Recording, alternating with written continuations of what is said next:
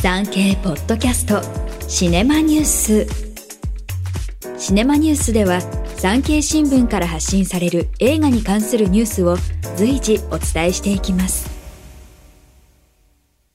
今回は新潟市で開催された新潟国際アニメーション映画祭の審査委員長を務めた押井守監督がこの映画祭に込めた期待や自身のキャリアなどを語りました。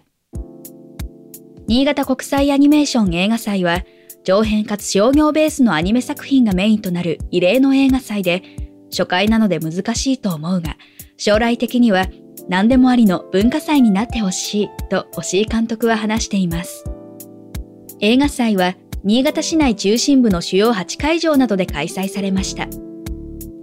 注目アニメを紹介する世界の潮流部門や大友克弘監督のアキラなど過去の名作を振り返るレトロスペクティブ部門などで多くの長編アニメを上映。アニメ監督を招くトークイベントや地方から発信するアニメの未来を考えるシンポジウムも開かれました。これまでの映画祭では作家性が現れるとの理由で短編アニメが重視されがちでした。押井監督はこれまでのコンテストはアート系の短編が中心。長編のエンタメ作品をメインにした映画祭は日本国内では聞いたことがない。今回は野心的な試みなんです。だからこそ、審査委員長を引き受けた、と話します。注目は、従来の映画祭では評価されづらかった動画配信サービスで公開された作品も含めて評価する長編コンペティション部門でしょう。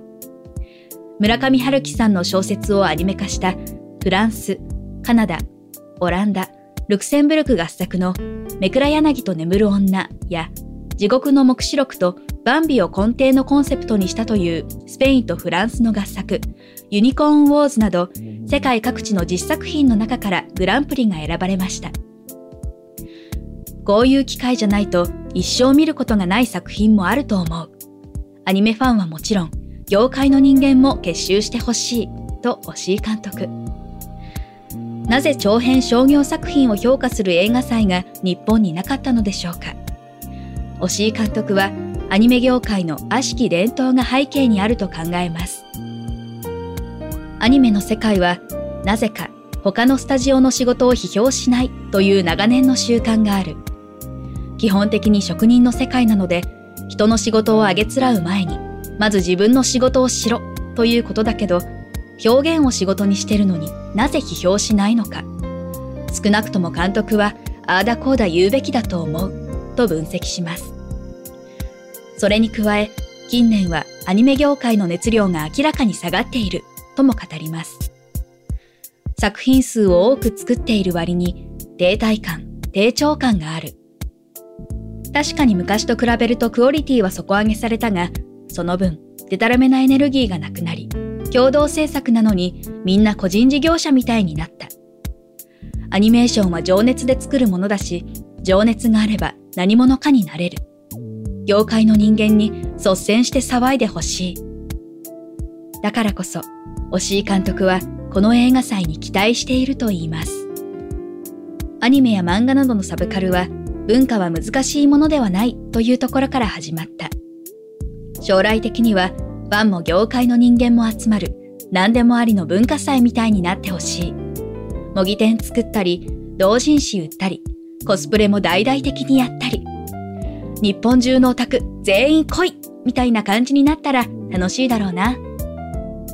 押井監督が1977年にアニメ業界の門を叩いてから半世紀近くが経ちました。監督した作品はカンヌやベネチアなど国際映画祭に出品され、世界的に評価されています。言いたい放題、やりたい放題だったけれど、実写も合わせて40本ぐらい撮った。めちゃくちゃラッキーな監督でした。以前と比べて心境の変化もあったと言います。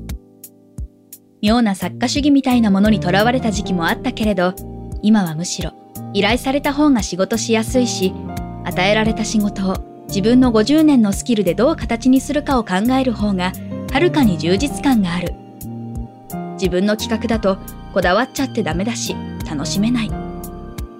脚本も手掛けますが、押井監督はやっぱり自分は監督と静かに力を込めます。頼まれたらロボットものだろうが、クレヨンしんちゃんだろうが、何でもやる。やる気満々だし、あと10年は頑張れそうです。と意気込みを語っていました。産経ポッドキャストシネマニュース。最後までお聞きいただきありがとうございます。ぜひ番組のフォローをお願いします。以上、ナビゲーターは徳重みどりでした。